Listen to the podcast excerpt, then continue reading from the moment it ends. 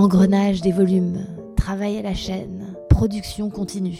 Comme dans Charlie Chaplin, le système de la mode semble engagé dans une machine infernale de surproduction dont les conséquences climatiques, écologiques et sociales ne peuvent plus être ignorées. D'après la fondation Hélène MacArthur, les ventes de vêtements ont doublé en l'espace de 15 ans. Pourtant, en matière d'impact, ce phénomène a des effets considérables. Surplus de stocks records, pression sur les matières premières, guerre à la production à bas coût. Comment sortir de cet engrenage des volumes, des soldes et du déchet textile? Il semblerait que la technologie et la détermination de deux entrepreneurs puissent constituer une partie de la solution. On pourrait d'ailleurs, à nouveau, produire local et produire en France. Bienvenue dans le 13e épisode de Luxury for Good. Aujourd'hui, j'ai le plaisir non pas d'accueillir, mais de rendre visite à Donatien Mourmand, CEO de Tekin. Nous sommes dans son usine de Saint-Denis, aux abords de Paris. L'industrie du luxe doit prendre conscience que les grandes marques de luxe ont des grandes responsabilités. Pour un jean, il faut 7 à 11 000 litres d'eau. Pour 3 grammes d'or, ce sont 1500 litres d'eau gaspillée. Il faut absolument trouver une solution. Je ne vois qu'un remède, changement d'air immédiat. Everyone that is interested and passionate knows that we have all the elements to change. En tant qu'acteur majeur du luxe, c'est à nous d'ouvrir la voie. Mais ce sont des méthodes modernes, il faudra vous y faire. Avant de découvrir ce que fait Tekin, basé dans la Seine-Saint-Denis, 93, sur les anciens plateaux et locaux de Secret Story, on va, dans un premier temps, s'attacher à découvrir la personnalité de Donatien. Bonjour Donatien, est-ce que tu peux te présenter? Bonjour, euh, donc Donatien Mourmand, cofondateur de Tekin avec euh, euh, mon associé et partenaire Pierre de Chanville et surtout l'ensemble de l'équipe, euh, Emeric, Agnès, Ousmane, tous les gens qui font Tekin au quotidien. Donc avant de savoir ce qu'est Tekin, on aimerait savoir un petit peu qu'est-ce qui t'a poussé à entreprendre et à vouloir devenir une solution pour rendre la mode plus responsable. Alors, avant tout, j'ai le malheur ou le bonheur, je ne sais pas, d'avoir des parents entrepreneurs. Euh, donc, euh, donc euh, le- l'entreprise comme, comme un projet au sein de, au service d'une mission et d'une vision, c'est un truc que j'ai vécu durant toute mon enfance, puisqu'on était, on était sept à la maison, mes parents, mes trois frères, moi et l'entreprise. Donc, c'est vraiment comme ça que je l'ai vécu. Euh, et euh, ensuite, après avoir fait euh, Kedge à Bordeaux, euh, j'ai fait toute ma carrière dans le solaire photovoltaïque. Et j'ai démarré au tout début du solaire en France, quand ça valait euh, 10 fois le prix du nucléaire. Euh, et que quand on disait aux gens qu'on allait mettre des panneaux sur leur toit ou au sol, ils nous, ils nous traitaient un petit peu de fous. Euh, et aujourd'hui, on le voit pas trop en France, mais c'est une énergie qui est, qui est plus rentable euh, que beaucoup d'autres énergies dans, au moins une quarantaine de pays euh, à travers la planète. Et donc, l'accélération de la transition écologique et énergétique sur le secteur de l'énergie est faite, est en route et c'est parti. Il n'y a, plus de questions à se poser là-dessus. Donc voilà, moi j'avais fait 5 ans en France sur des centrales solaires en toiture et au sol, dans une entreprise qui s'appelle Ciel et Terre et qui fait maintenant des centrales solaires flottantes, industrielles. Euh, voilà, donc qui répond à des, gros gros projets, euh, qui fait des énormes surfaces, en, surfaces solaires flottantes euh, sur des zones en eau non naturelle. Et euh, ensuite, je suis parti 5 ans en Afrique euh, pour faire toujours la même chose, du solaire, mais là à beaucoup plus petite échelle euh, en termes d'installation, mais en beaucoup plus grand nombre, puisqu'on vendait des systèmes solaires photovoltaïques autonomes, donc un panneau sur le toit d'une maison, une batterie à l'intérieur, tout ça connecté à Internet et que les gens repayaient en euh, via leur téléphone portable. Donc ils envoyaient un texto, ça débloquait l'énergie pour une semaine, deux semaines, trois semaines. Et ça, c'est un business model qui a complètement explosé en Afrique. Euh, pourquoi? Parce qu'ils ont fait un, ce qu'on appelle un leapfrog. Ils sont passés d'une technologie, euh, ou quasiment pas de technologie sur, sur l'énergie, c'est-à-dire qu'ils ils étaient au groupe électrogène, euh, à la lampe, ou à la lampe à kérosène, ou à la bougie, ou aux lampes torches avec, avec des piles, directement à du solaire. C'est la raison pour laquelle ça explose aujourd'hui, notamment en Afrique de l'Est, cette capacité justement de tout de suite se dire, bah tiens, je vais aller sur une énergie qui est plus rentable, moins risquée, plus sûre, et accessoirement plus écologique, mais c'était pas le driver pour l'Afrique. Euh, très clairement, c'est toujours pareil, le driver, il est économique. Euh, et donc en revenant d'Afrique, euh, j'avais toujours été salarié associé dans les différentes boîtes dans lesquelles j'avais bossé. Et là, je voulais vraiment me lancer une bonne fois pour toutes, donc avec toutes les économies que j'avais pu faire sur un projet qui est de l'impact. C'était vraiment ça le, driver et le moteur clé. Et, comme Pierre de Chanville, que je connaissais pas à l'époque, on a rencontré tous les deux une quarantaine d'entrepreneurs ou de personnes en, train d'entreprendre qui souhaitaient s'associer à d'autres personnes. Euh, voilà, et du coup, on s'est rencontré avec Pierre via les cofondateurs de Mano Mano, euh, qui sont euh, Philippe de Chanville, le frère de Pierre, et Christian Rasson, le beau-frère de mon frère. et puis là, Pierre m'a déroulé sa vision de l'industrie textile de demain en une après-midi. Pour être transparent, j'ai rien compris. Mais je me suis dit, soit il est fou, soit il a vraiment raison. et aujourd'hui, je peux vous dire qu'il a beaucoup plus raison qu'il est fou, euh, puisqu'on le voit au quotidien, euh, bah, toutes les technos qu'on développe euh, permettent de produire simplement moins de vêtements et permettent de produire les bons vêtements, tout simplement.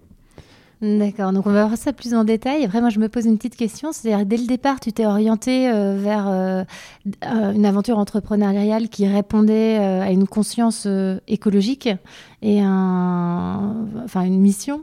Est-ce que tu sais d'où ça devenait? Parce que quand tu nous mentionnes ton premier engagement, c'était bien avant qu'on soit tous, enfin, si tant qu'on puisse l'être aujourd'hui, tous et toutes conscients de l'importance d'agir pour le climat? Euh, bah, on va revenir à mes parents. Je pense que ça vient pas mal de mes parents euh, qui se sont énormément battus pour euh, maintenir des savoir-faire locaux en France et en Europe. donc ça, c'était plutôt la dimension sociale. Ils voyaient vraiment l'entrepreneuriat comme étant quelque chose de, vraiment social.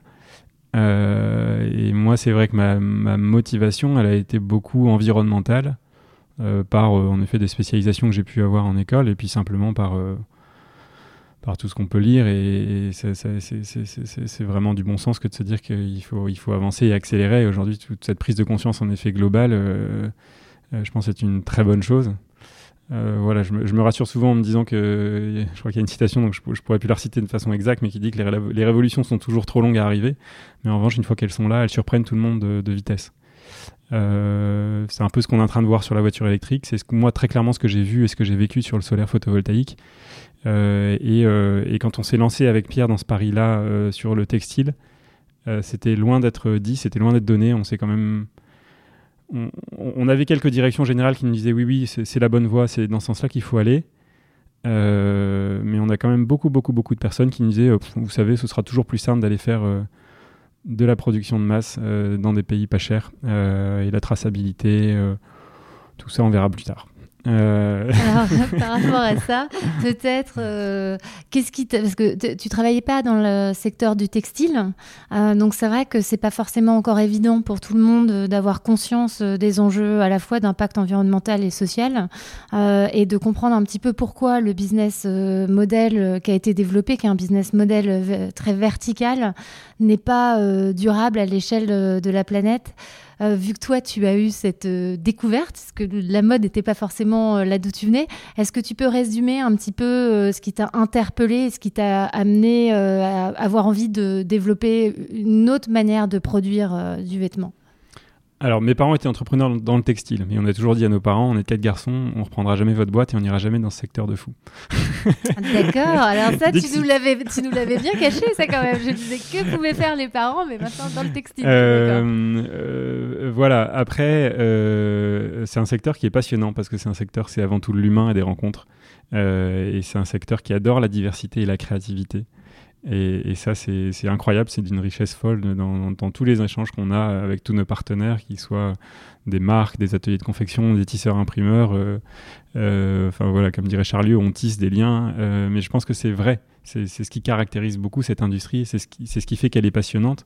C'est que c'est énormément d'interactions humaines et on, finalement on produit des vêtements, mais on construit surtout des relations humaines et sociales. Ça, j'en suis persuadé. Et, notre vision, en effet, c'est de, se dire, euh, c'est de se dire comment on peut amener encore plus de technologie pour que les gens passent encore plus de temps euh, dans, cette, dans ces relations humaines, dans cette créativité.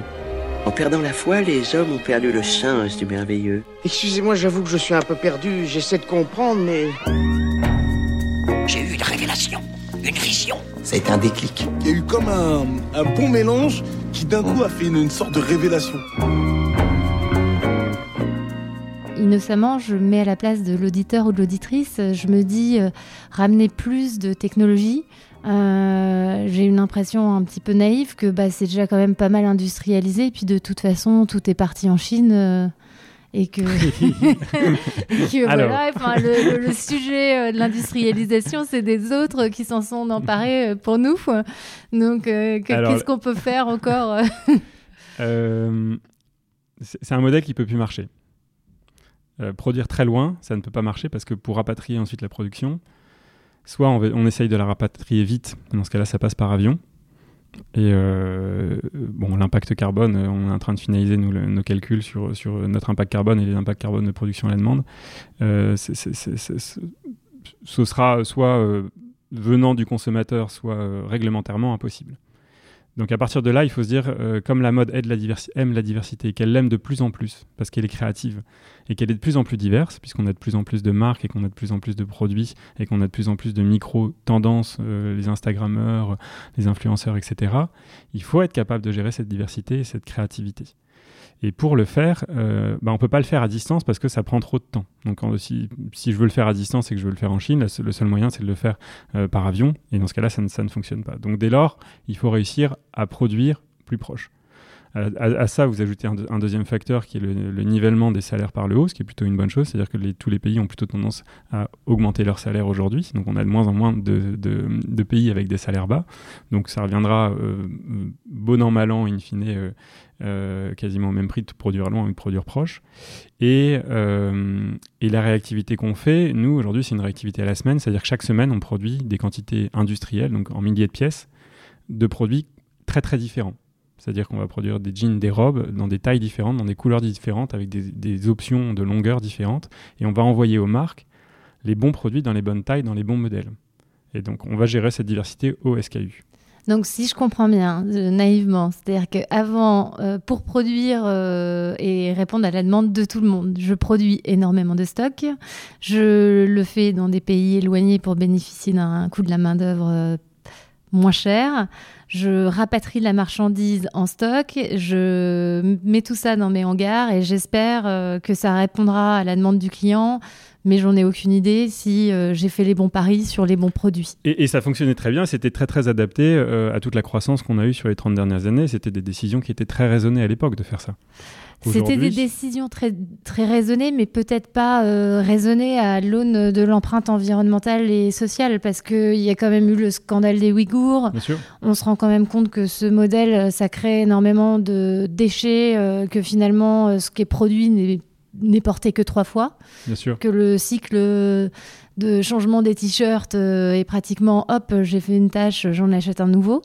Donc, euh, je ne sais pas si ça s'était raisonné dans la conscience. Non, ce que je veux dire, euh, c'est qu'il y a beaucoup de personnes qui l'ont bien fait. En tout cas, on connaît beaucoup de personnes aujourd'hui, nous, avec lesquelles on travaille, qui travaillent sur ces modes d'approvisionnement et, qui sont certains de leur circuit d'approvisionnement, etc. On n'est vraiment pas dans une, dans une approche de se dire, regardez, ça c'est mal et ça c'est bien. Euh, mais de se dire quelles sont les tendances d'évolution et comment on fait en effet pour, pour tous ensemble changer cet approvisionnement. Même sans être manichéen, enfin, je, reviens à un mot que tu as dit, la, conscience de l'impact. On est quand même dans une société où aujourd'hui, euh, être dans la verticalité du système de production, euh, c'est euh, quand même appauvrir les ressources naturelles finies. Donc, enfin, j'ai envie, moi, d'être, de dire quand même qu'il y a des solutions qui sont quand même plus adaptées au paradigme d'aujourd'hui. Complètement aujourd'hui. Il faut complètement remettre en cause ce schéma-là aujourd'hui. Euh, mon propos, c'était juste de dire, en effet, il y a 20 ans ou 30 ans, ça semblait en effet beaucoup plus euh, logique de faire ça d'un point de vue qui était à l'époque essentiellement financier, et la conscience environnementale, il y a 20 ou 30 ans, était euh, autrement différente de ce qu'on a aujourd'hui. Voilà. J'en ai je suis volontairement pas manichéen et pas black and white sur ces sujets-là. Pourquoi? Parce qu'il y a énormément d'énergie, que ce soit chez les DNVB, qui en effet, pour elles, c'est relativement plus simple aussi de, mettre, de, partir de, scratch d'une feuille blanche, euh, puisqu'elles n'ont pas justement tout le passif euh, d'autres marques. Mais aussi, il y a énormément d'énergie chez euh, des grands retailers, des gens qui veulent massivement changer l'industrie. Alors bien sûr, je ne vais pas vous dire que ça, va toujours aussi vite que ce qu'on souhaiterait, mais quand même, ils, se bougent et, et, ça va vite. Et c'est en ça où je dis que en tout cas, on ne souhaite pas pointer du doigt des personnes et on souhaite surtout accélérer tous ensemble parce que les uns servent les autres il y a beaucoup de choses qu'on apprend, nous, des retailers, qu'on vient apporter au DNVB. et il y a aussi beaucoup de choses des DNVB qu'on vient apporter au retailer. et donc ça, ça se nourrit. Pour bien comprendre comment ça se nourrit, ça serait bien que tu nous racontes un petit peu plus en détail qu'est-ce que vous avez créé chez Tekin, comment est-ce que vous travaillez comment est-ce que vous répondez aux besoins et comment ce process qui a été créé bah, permet d'avoir une meilleure gestion des stocks et euh, une meilleure euh, relation à son empreinte environnementale et sociale Alors, ça démarre de là. Quel est notre ADN et quelle est notre motivation et pourquoi les gens chez Tekin se lèvent le matin et pourquoi ils sont euh, globalement plutôt, on trouve, assez motivés et assez impliqués. notre impact, il est social et environnemental et comment on fait pour maximiser cet impact social et environnemental euh, qui soit le plus positif possible? Ça, c'est ça, c'est la source de la motivation de l'ensemble de l'équipe et de l'ensemble des partenaires qui avancent avec nous. C'est euh, comment on maximise cet impact-là et euh, ce qu'on a vu, en tout cas, c'est que la capacité de, de mettre du lean, donc la capacité de produire à la pièce mais en quantité industrielle, permet de produire moins et de produire mieux et de produire de façon plus qualitative. Donc ça, maintenant, euh, je, vous ai, dit le, le, why euh, Et alors, vraiment encore, au cœur. Euh, tu, m'as dit le why, je me permets de te tutoyer. Oui, bien sûr. mais tu dis, on fait ça pour les impacts. en même temps, impact, ça vient un peu un gros mot que tout le monde utilise à des fins marketing. donc j'aime bien invité à le qualifier. Euh, est-ce, que vous l'avez défini, votre mission, ou est-ce que vous avez pour ambition de devenir une entreprise à mission?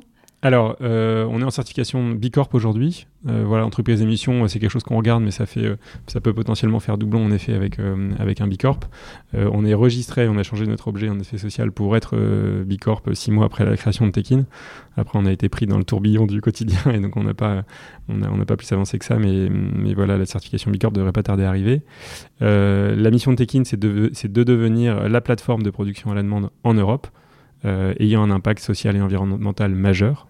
Euh, voilà. Et alors, comment on le mesure cet impact? Très bonne question. Oui, on le mesure. Et, on a tous les yeux rivés dessus. C'est-à-dire que pour chaque production qui passe par nous, on va la comparer à la même production si elle avait été faite de façon standard. Et ce qu'on se rend compte, c'est que, euh, et c'est là où c'est intéressant, c'est qu'on a un levier économique majeur. Et, et, là, on est dans un cercle vertueux, puisqu'on arrive à montrer qu'on produit moins, qu'on produit les bons produits, et que ces produits sont vendus au bon tarif. Donc on augmente le chiffre d'affaires, on augmente le, volume d'affaires, on réduit les taux de discount et on réduit les surstocks en fin de production puisqu'on pilote chaque semaine ce qui va être euh, produit la semaine d'après, euh, euh, enfin ce qui va être vendu la semaine d'avant sera produit la semaine d'après. Alors en même temps, j'ai l'impression que votre spécificité, c'est de produire aujourd'hui en France. Pas que. Euh, pas que, alors peut-être euh, détaillé. Donc euh, intuitivement, on se dit mais ça va coûter beaucoup plus cher parce qu'il y a une nouvelle technologie et puis il y a quand même des coûts humains qui sont euh, plus importants. Donc, euh, comment est-ce qu'on fait le bridge entre euh, de l'investissement et des salaires Alors, c'est là où on sort une très très grande rame et beaucoup beaucoup d'énergie. D'accord. surtout il y a 4 ans. L'histoire de Pierre, lui, c'est qu'il est, un jet de formation. Il, il, avait fait les ponts. Et ensuite, il a fait beaucoup d'industrie automobile, donc en situation de production, et après des métiers financiers de restructuration euh, d'entreprises, à la fois dans l'industrie automobile et à la fois dans l'industrie textile. Et donc ce qu'ils voyaient de façon un peu caricaturale sur certaines boîtes textiles, c'était des gens qui produisaient des vêtements en effet qui coûtaient 10-15 euh, euros, qui étaient vendus en magasin 100 euh, à 200 euros, et vendus par des entreprises qui perdaient de l'argent. Il se dit, mais bon, bon Dieu, où part la marge? Où part le différentiel, justement, des, 100 à, 180 euros qui sont, qui sont perdus tout le long de la chaîne? Et en fait, c'est en faisant ce constat-là qu'il s'est dit, mais il faut arrêter de regarder la marge d'entrée, il faut, arrêter de regarder le prix de, production d'un vêtement en sortie d'une ligne de production. Parce que, fait, ce qui se passe, c'est qu'il y avait en effet beaucoup de vêtements qui étaient produits pour ne jamais être vendus ou être vendus en solde. Et puis, à l'inverse, cette matière-là aurait pu être transformée euh, dans d'autres produits qui, eux, auraient été euh, vendus au bon prix. Euh, et donc c'est comme ça qu'on va venir. Euh, euh, c'est là, c'est en ça que c'est vertueux, c'est qu'on n'est pas du tout sur une logique de se dire, nous on va être, on va avoir les dents qui règlent le parquet plus qu'un autre, ou alors on va être plus malin à trouver le moins cher, ou alors à compresser les fournisseurs en, les, en les faisant moins cher parce qu'on a des plus gros marchés. C'est vraiment pas notre approche. Notre démarche, c'est de se dire, par la technologie et par le fait de rationaliser, d'être plus efficace, bah, on va permettre justement de rapatrier de la production euh, en France et en Europe, puisqu'on produit en France et en Europe, en étant très très très très euh, pointilleux et spécifique sur les, sur les, sur les quantités qu'on va produire. D'accord. Et pour ce faire, oui. est-ce que vous avez une technologie différente? C'est-à-dire comment est-ce qu'on arrive à traiter des demandes de manière très rapide et customisé, puisque euh, alors j'utilise des mots, euh, enfin adapté aux besoins. Moi, ce que j'ai toujours entendu dire, c'est que le à la demande ou le sur mesure, ça coûtait plus cher parce que c'était compliqué. Donc là, c'est des machines plus intelligentes ou c'est euh, alors. Donc juste le sur-mesure, c'est quelque chose qu'on n'adresse pas du tout et pour l'instant on n'a pas vu de, d'évidence de, de, que ça permettait justement d'avoir un impact social et environnemental majeur. Donc c'est pas un sujet sur lequel on va se focaliser, bien que nos technologies puissent le permettre. Euh,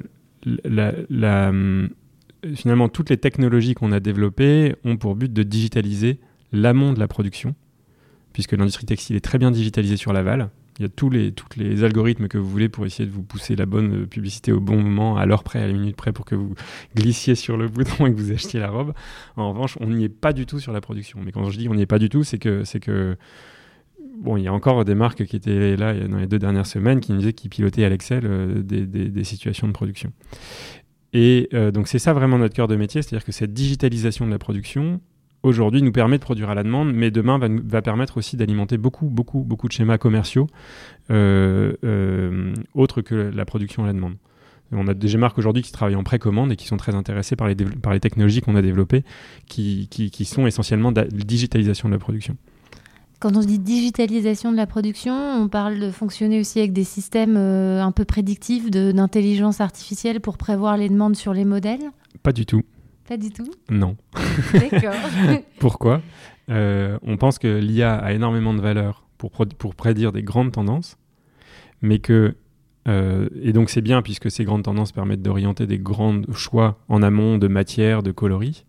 Mais en revanche, euh, la capacité de l'IA de prédire de façon très très fine et très spécifique le fait qu'un Instagrammeur va se poster avec telle robe à tel jour ou que euh, la météo dans une semaine va faire euh, plus 25 degrés ou, moins 10, elle est très faible. Et en fait, comme on produit à la semaine, bah, on n'a pas besoin de cette finesse de prédiction, puisqu'on y répond par notre capacité à produire. En temps réel, et donc vous êtes interfacé avec la consommation réel euh, en boutique Exactement. Donc en fait, toutes les technos qu'on développe, c'est en effet pour pouvoir digitaliser l'amont de la production, euh, enfin l'amont de, euh, toute, la, partie production, donc du passage de la commande de la matière, réservation de la capacité de confection, enfin de la capacité de production dans l'atelier de confection. Et, digitaliser l'ensemble de, ça pour que ce soit aussi simple finalement de produire chaque semaine 500 euh, pièces dans des quantités très très variées que de produire un gros ordre de fabrication de 3000 pièces d'un seul modèle. Et, ça, vous pouvez le faire à la main, vous pouvez vous amuser, demain vous montez une marque et vous dites, voilà, moi je produis à la demande, euh, j'ai trois modèles dans cette taille, euh, donc ça vous fait 21 SKU à gérer, et chaque semaine je pilote un atelier, je ne vais produire que ce qui va être fait, que ce qui va être vendu. Et, ça, vous y arriverez, c'est sûr. et puis vous allez voir que ça va commencer à bien marcher. Et puis là, vous dites, allez, maintenant je passe sur 10 modèles. Et puis euh, j'agrandis, je passe plutôt sur 9 tailles. Vous retrouvez avec 90 positions de stock à devoir gérer à la semaine. Votre atelier commence à vous dire bah oui, je veux bien, mais euh, en termes de coupe, euh, en termes de préparation avant d'envoyer sur la ligne de production, c'est pas aussi facile. En effet, ça coûte plus cher. Et au plus on augmente la complexité, au plus on augmente le nombre de produits qu'on gère à la demande, au plus ça devient complètement impossible de le faire à la main. C'est comme gérer, c'est tout le temps la comparaison qu'on prend, c'est gérer Blablacar à la main. Vous pouvez le faire avec 10 euh, voitures et 50 utilisateurs, un tableau Excel et un téléphone, vous en sortirez à peu près. Si, vous montez à des millions d'utilisateurs et, des millions de configurations possibles, il vous faut une technologie très très stable et très très solide pour pouvoir encaisser ça. Eh ben, c'est exactement ce qu'on fait chez Tekin, c'est-à-dire que sur les 60 personnes, 65 personnes qui composent l'équipe aujourd'hui, euh, il y a plus des deux tiers qui ne font que développer les technologies euh, web pour la plateforme web, euh, de l'application mobile qui est utilisée par les ateliers de confection euh, et par les marques, les technologies en effet digitales d'automatisation des étapes avant la confection du vêtement, donc vraiment avant la couture, qui comprend essentiellement la coupe, la préparation des étiquettes, l'impression des étiquettes et la préparation des accessoires, et pour pouvoir gérer ça de façon digitale, fractionnée, toutes les semaines.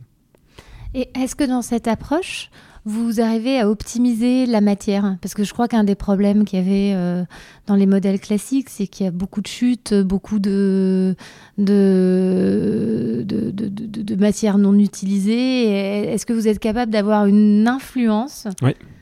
Alors, euh, si je représente un petit peu le modèle Tekin, puis après j'arriverai sur la matière. la façon dont on fonctionne, on dit simplement à la marque, ok, normalement tu commandes 3000 pièces, et avec Tekin, tu vas, réserver une capacité de production pour produire 10 fois 300 pièces. Mais dans ces 300 pièces, tu vas avoir une grande variabilité sur euh, les couleurs, sur euh, les tailles, sur les modèles, etc. Et chaque semaine, on ne va reproduire que ce que tu as vendu la semaine précédente dans la fenêtre de ces 300 pièces. Et ainsi, on ne va produire en effet que ce que tu, que ce que tu, vas, que ce que tu vas produire. Donc ce qu'on fait, qu'en fait, on raisonne en réservation de capacité. Et cette réservation de capacité, on l'a fait aujourd'hui essentiellement avec les ateliers de confection. Puisque ce qui est important pour un atelier de confection, c'est de savoir qui va produire. C'est pas de savoir ce qu'il va produire, c'est de savoir qui, va produire.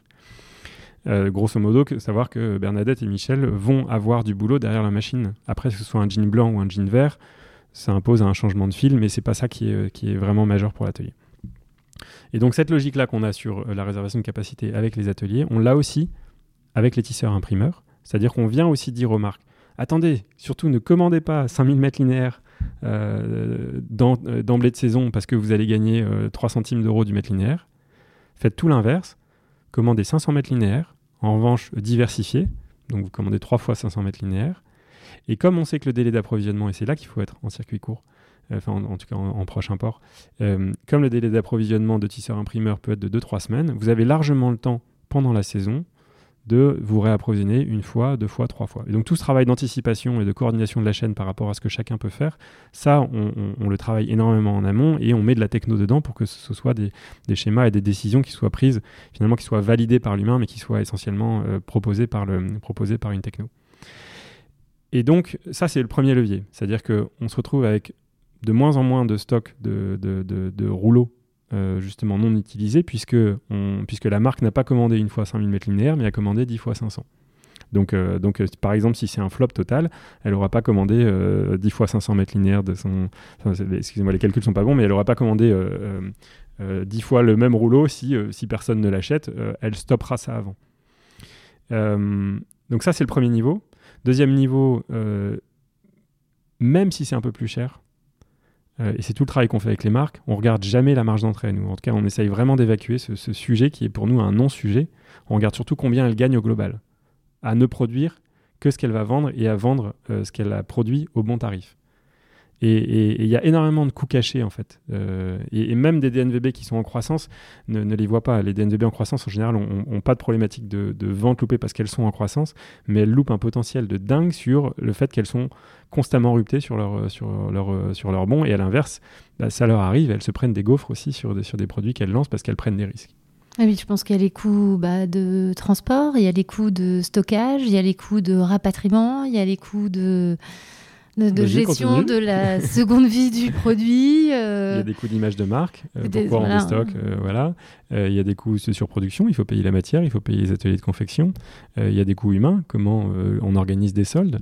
Il y a des coûts de, bah, on doit mettre en avant sur notre site internet bah, toute la cam qu'on a dans le stock parce que sinon on n'arrive pas à la vendre, alors qu'on aimerait bien mettre en avant le truc qui se vend comme des petits pains à plein tarif.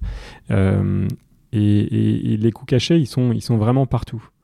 Euh, tout le travail qu'on fait nous, et on a une dizaine de personnes qui ne font que faire de la construction de projets avec nos partenaires, en, tout le temps verrouillant les hypothèses financières d'entrée et en faisant le bilan en sortie de, en sortie de, de, circuit. Et, là, le résultat, c'est toujours le même, on sort 10 à 40% de marge brute supplémentaire sur les productions qu'on bascule à la demande. D'accord. En intégrant la totalité, y compris le fait que, bah oui, en entrée, ça coûte un peu plus cher. Mais ça, ça fait gagner tellement d'argent en sortie que ça, ça vaut largement le coup. Et alors moi je me pose une question parce que je connais plus le secteur euh, de la mode euh, du côté euh, du rapport aux matières. Est-ce que vous incitez aussi par exemple à prendre des matériaux, on va dire, qui ont un impact un peu plus positif, alors, qui peuvent être produits localement? Ou Alors, tisser localement. Je, je, pense aussi. Enfin, moi, je viens des Vosges, donc euh, il y a, ah. y a, là, y a c'est un secteur qui a quand même beaucoup souffert euh, et qui apparemment euh, jouit d'un certain renouveau à l'heure actuelle avec la, la, relocalisation. Donc, je me pose un peu cette question bah, J'étais avec Guillaume Collère de Tissage des, des Vosges vendredi dernier. voilà. oui, on a une euh, on a une très très forte conviction interne sur le Made in France et sur la capacité du Made in France à reproduire en local. Ça c'est très clair et, euh, d'ailleurs euh, ça, se voit partout. BPI a, rendu public une liste il n'y a pas longtemps de l'ensemble des investissements que l'industrie textile avait fait là pendant cette période de Covid et il y a une vraie réindustrialisation, en tout cas ça on le voit. Avec plusieurs bassins, l'île Roubaix, Tourcoing, avec pas mal de nouvelles solutions très intéressantes au niveau de l'impact social. Oui complètement. Ah, voilà, le, renouveau des Vosges, des Pays de la Loire, euh, région de Lyon. Euh. Donc euh, ça, ça, ça, en effet, c'est génial. On a énormément bossé avec Charlieu et on continue de travailler avec Charlieu, donc les tissages de Charlieu, qui est justement plutôt côté Loire, sur la capacité aussi d'intégrer des étapes de confection au moment du tissage. Euh, puisqu'on est persuadé que c'est simple. Hein. En France, une heure de confection, c'est 30 euros. Au Portugal, c'est 10 euros. En Europe de, Europe de l'Est, Roumanie, Bulgarie, c'est 5 euros. Ce qui veut dire que le même vêtement va vous coûter 6 fois plus cher s'il est fait en France que s'il est fait en Roumanie, Bulgarie. Donc ce qu'il faut en fait pour les produits français, c'est trouver des produits soit qui ont relativement peu de temps de confection, euh, puisque en fait, dans ce cas-là, l'impact du temps de confection est assez faible, et en général qui ont beaucoup de matière. Euh, euh, donc ça, c'est le constat. Nous, tout notre objectif, et c'est ce qu'on fait sur la coupe, c'est comment on réussit à automatiser, à être ingénieux euh, au sens euh, machine et process, pour pouvoir justement réduire le temps qu'on passe sur chaque produit. et donc ça, ça passe par des technologies. donc avec Charlieu, que, ce que, enfin, les sujets sur lesquels on avance, c'est du tissage, c'est de la couture en même temps que le tissage, ce qui permet de commencer à avoir certaines étapes de la confection qui sont déjà faites en sortie de métier sur lesquels il faut découper le, découper le modèle et euh, in fine il faut faire juste quelques ajustements, euh, quelques pointes de confection en sortie, mais ça permet justement de gagner beaucoup de temps. Donc ça, ce mouvement-là, il, arrive et on, le voit tous les jours. Tous les jours, on est à la fois plus ingénieux avec des machines plus intelligentes et aussi on est plus ingénieux sur les process parce qu'on a de plus en plus de volume et on s'organise, on se structure. Et donc, euh, bah, le coût à la minute euh, euh, devient de moins en moins impactant puisque pour un même vêtement, il y a besoin de moins en moins de minutes pour faire un vêtement. Alors moi, ça m'interpelle un petit peu. Je me dis, bah, quels ont été vos premiers clients? Qui s'est intéressé en premier à ce type de solution alors au début, on a. Vous avez plein de clients parce qu'à la fois vos fournisseurs sont vos, vos, clients, à la fois les marques sont vos clients aussi. Euh, Alors on parle de partenaires chez nous. D'accord. Euh, euh, initialement, donc on a deux grosses typologies de clients aujourd'hui qui sont, on va dire plutôt les personnes qui sont en haut du mass market. on a quelques marques en luxe abordable et sinon aussi des, pas mal de DNVB. Initialement, on pensait qu'on allait plus résoudre des problématiques au niveau du luxe abordable et, euh, et, du luxe. Juste pour donner une petite idée euh, du luxe abordable, ça va être euh, du. je sais pas, Alors, c'est des marques avec lesquelles on est en discussion aujourd'hui, donc c'est, je ne peux pas communiquer dessus spécifiquement. Alors, si je cite des marques comme ça qui me viennent à l'idée, des Mages, des Claudie Pierlot, des. Alors, on, a eu pas mal de discussions avec eux. Aujourd'hui, on n'est pas en production avec mm. eux. Bah, dans les clients avec lesquels on travaille, donc sur la partie mass market, c'est enfin haut du mass market, euh, Redoute, euh, Cyrillus, Promode. voilà, on a initié une collaboration avec IKKS, donc là on passe en effet sur des niveaux de gamme plus importants, DNVB, Mi 83, voilà, tout ces écosystèmes de marques là qui sont à la fois soit vraiment en croissance forte, soit en, en transition forte. donc voilà, ça ce sont les typologies de marques avec lesquelles on travaille. Euh, pourquoi on travaille avec ces marques-là? Simplement euh, bah parce que, en général, euh, on a vraiment une vision commune de se dire on va faire une, mode qui ait de l'impact, euh, mais, qui, du coup qui doit être aussi rentable, puisqu'on est dans un secteur où la rentabilité est très importante. c'est un secteur qui n'est pas facile, et donc sur lequel il faut, il faut aussi avoir les yeux rivés régulièrement sur, simplement sur le cash. et produire à la demande permet en effet bah, de libérer beaucoup de cash et d'être beaucoup plus efficace. Et est-ce que vous, dans votre euh, phase de développement et de croissance, vous êtes euh, à la recherche, euh, enfin, vous, vous, avez levé des fonds, vous, vous êtes dans quelle trajectoire Alors, entrepreneuriale? On est, sur, une très bonne trajectoire. on a levé en tout 9 millions et demi. voilà, la dernière levée de fonds, on l'a fait avec BPI et Otium Capital pour 5 millions 5. C'était en février dernier. Comme quoi on peut lever des fonds en temps de Covid En temps de Covid, exactement, voire même c'est un accélérateur de transition. Et ça, on en est convaincu. on est entouré par un grand nombre en effet de soit de business angels, soit d'investisseurs qui croient énormément dans cette capacité de relocaliser en étant plus intelligent et en étant plus smart et en étant plus malin au sens, au sens où on va regarder en effet bah, le coût de sortie et pas le coût d'entrée du vêtement. Euh, et euh, voilà, on a, grosso modo trois typologies enfin trois typologies d'investisseurs chez nous, à la fois des, des entrepreneurs euh, qui viennent de l'industrie textile, donc des gens qui ont monté des marques, des gens qui sont issus de, de, de family office de, de, grandes marques, notamment du Nord.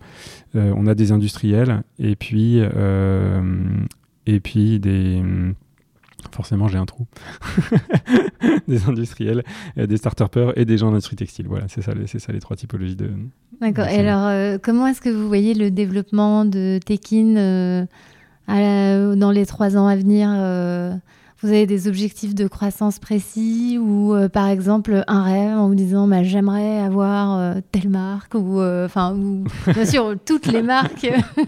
notre objectif c'est de représenter on va dire 40 à 60% des volumes des productions des marques qui font du prochain port. ça c'est sur la partie vraiment volume. Il faut se dire que c'est un marché. On peut définir le prochain port? Parce que je ne suis pas sûr que ça parle à tout. Prochain port, aujourd'hui, pour nous, c'est essentiellement de l'Europe. forcément, la question du bassin méditerranéen se pose. Euh, aujourd'hui, on ne se focalise pas sur le bassin méditerranéen, c'est vraiment Europe. Ça veut dire euh, bon, les grands bassins de production, euh, en commençant par la France, Portugal, Europe de l'Est. c'est vraiment là-dessus qu'on se focalise aujourd'hui. On est de plus en plus des marchés, ou en tout cas, nous, on, nous, de plus en plus, en effet, sur le, sur le bassin méditerranéen. On n'y est pas encore, mais bon, pourquoi passer à l'étude? Euh, voilà, donc ça c'est vraiment sur la partie production, à savoir les productions qui transitent par chez nous. Euh, mais là, euh, bah, je vous donne quelques infos sur en effet une communication qu'on va plutôt faire vers septembre, mais ce dont je parlais tout à l'heure sur cette notion de digitalisation de l'industrie. Ce qu'on a prouvé en fait, c'est que le fait de fractionner la semaine et de produire en, en, étant très très précis permet comme dirait Nicolas Hulot, de passer d'une économie de cow-boy à une économie cosmonaute. Ça veut dire on fait très très attention aux ressources qu'on a et on les utilise au mieux euh, qu'on peut. D'ailleurs, pour revenir sur la partie matière, euh, on permet aussi aux marques de réinvestir dans de la matière de qualité parce qu'elles sont plus dans une logique de se dire je parie sur des gros volumes et donc je fais baisser le prix et donc je, drive la qualité de ma matière vers le bas parce que comme on leur, comme on leur permet de produire à la semaine et donc de prendre beaucoup moins de risques, eh ben, elles recommencent à dire bah, vu que c'est pas risqué, je peux acheter 300 euh, mètres linéaires de cette matière-là, je fais un test et puis je verrai bien. Si ça marche, je le reproduis. Euh, voilà. Donc pour revenir sur la stratégie de Tekin, euh, ça va être une stratégie de se dire aujourd'hui, on a cette techno de base qu'on a développée, qu'on a éprouvée et qu'on a fait en situation de production. Et on va commencer justement à rendre disponible cet outil de digitalisation à l'ensemble des acteurs de la filière. Et ça veut dire quoi? Ça veut dire que demain, euh, pour nous, n'importe quel atelier de confection euh, gérera toute sa partie euh, suivi de production de façon digitale avec des applications mobiles, avec des terminaux connectés, avec des, des, machines d'impression d'étiquettes directement dans son atelier. et il va être capable de gérer justement une grande diversité de production de façon très simple via cette technologie. Ça, c'est pour les ateliers de confection, une illustration pour les ateliers de confection. Euh, même chose pour les tisseurs imprimeurs, leur capacité de mettre à disposition l'ensemble de leur matière sur la plateforme et euh, d'avoir des circuits de réa pro avec des réservations de capacité qui sont euh, aussi digitalisées. Et pour les marques aussi de transiter par cette plateforme pour faire des productions qui sont à la demande ou des productions standards.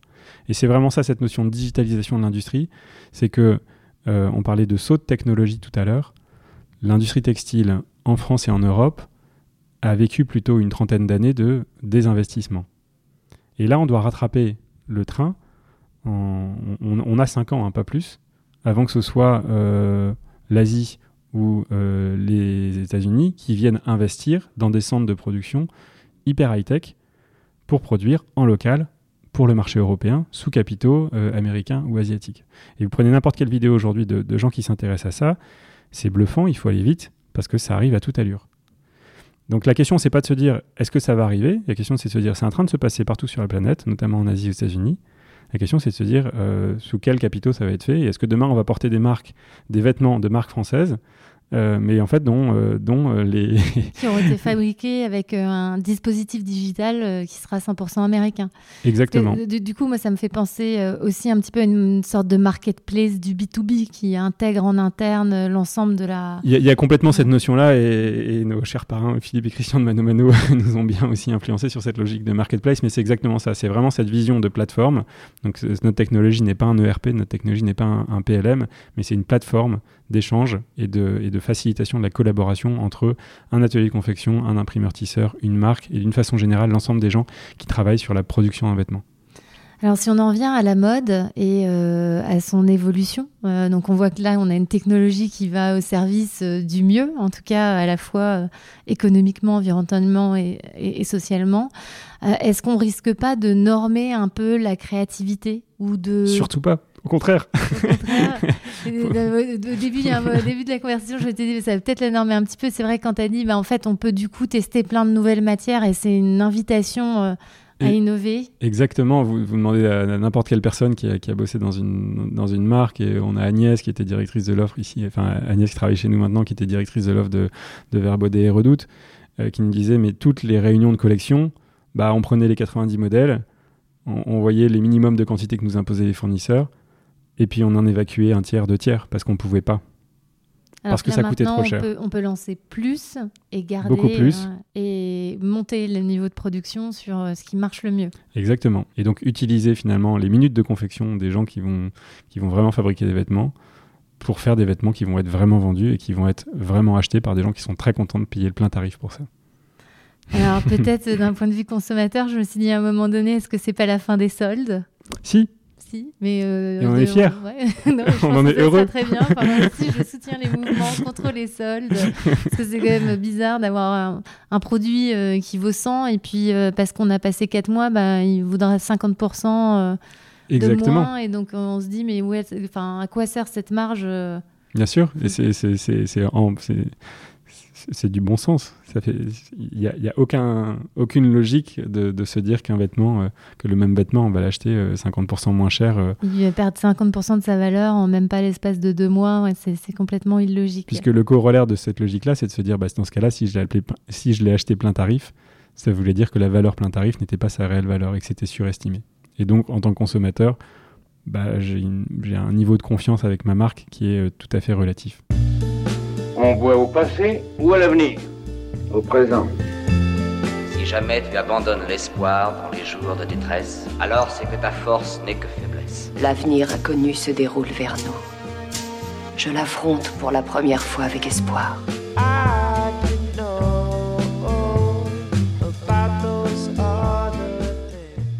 Donc on voit qu'on est en bénéfice pour le consommateur, en bénéfice aussi euh, pour euh, l'industrie de la mode qui peut créer de manière plus flexible avec des nouvelles matières et tester, je pense notamment aux filières euh, lin et chambre qui sont assez soutenues pour sur le Made in France.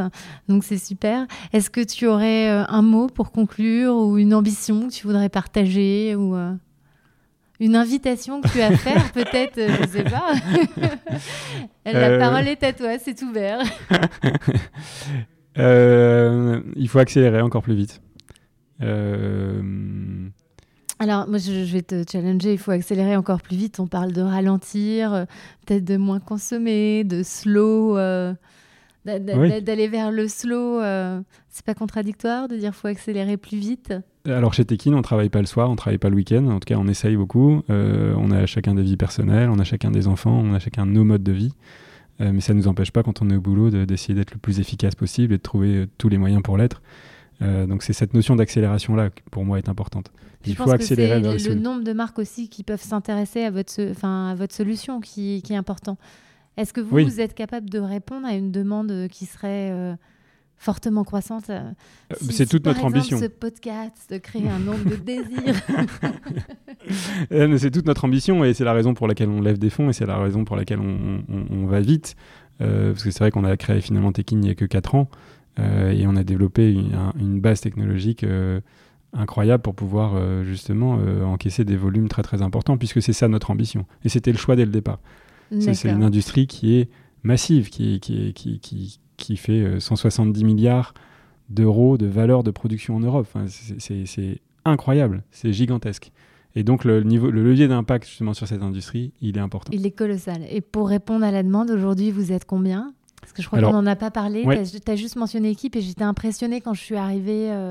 Aujourd'hui, on est 65 personnes. Euh, voilà, on a, euh, on a une dizaine de personnes qui sont vraiment au quotidien avec le client euh, pour construire les programmes, pour changer les mentalités, arrêter de raisonner en marge d'entrée, raisonner en marge de sortie, en coût complet.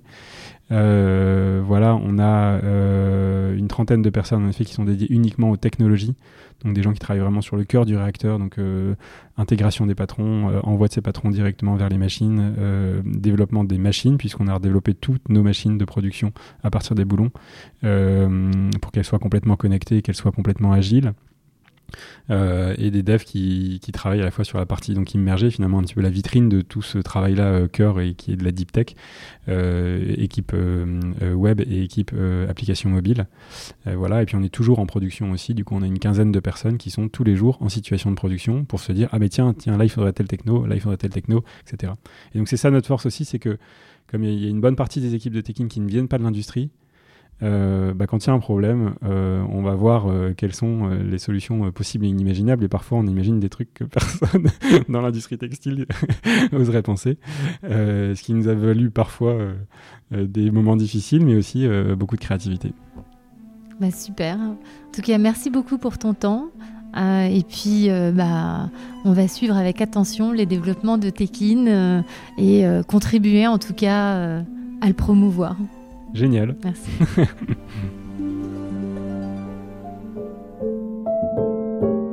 C'est déjà fini. Si cet épisode vous a plu, n'hésitez pas à partager, liker ou laisser un commentaire.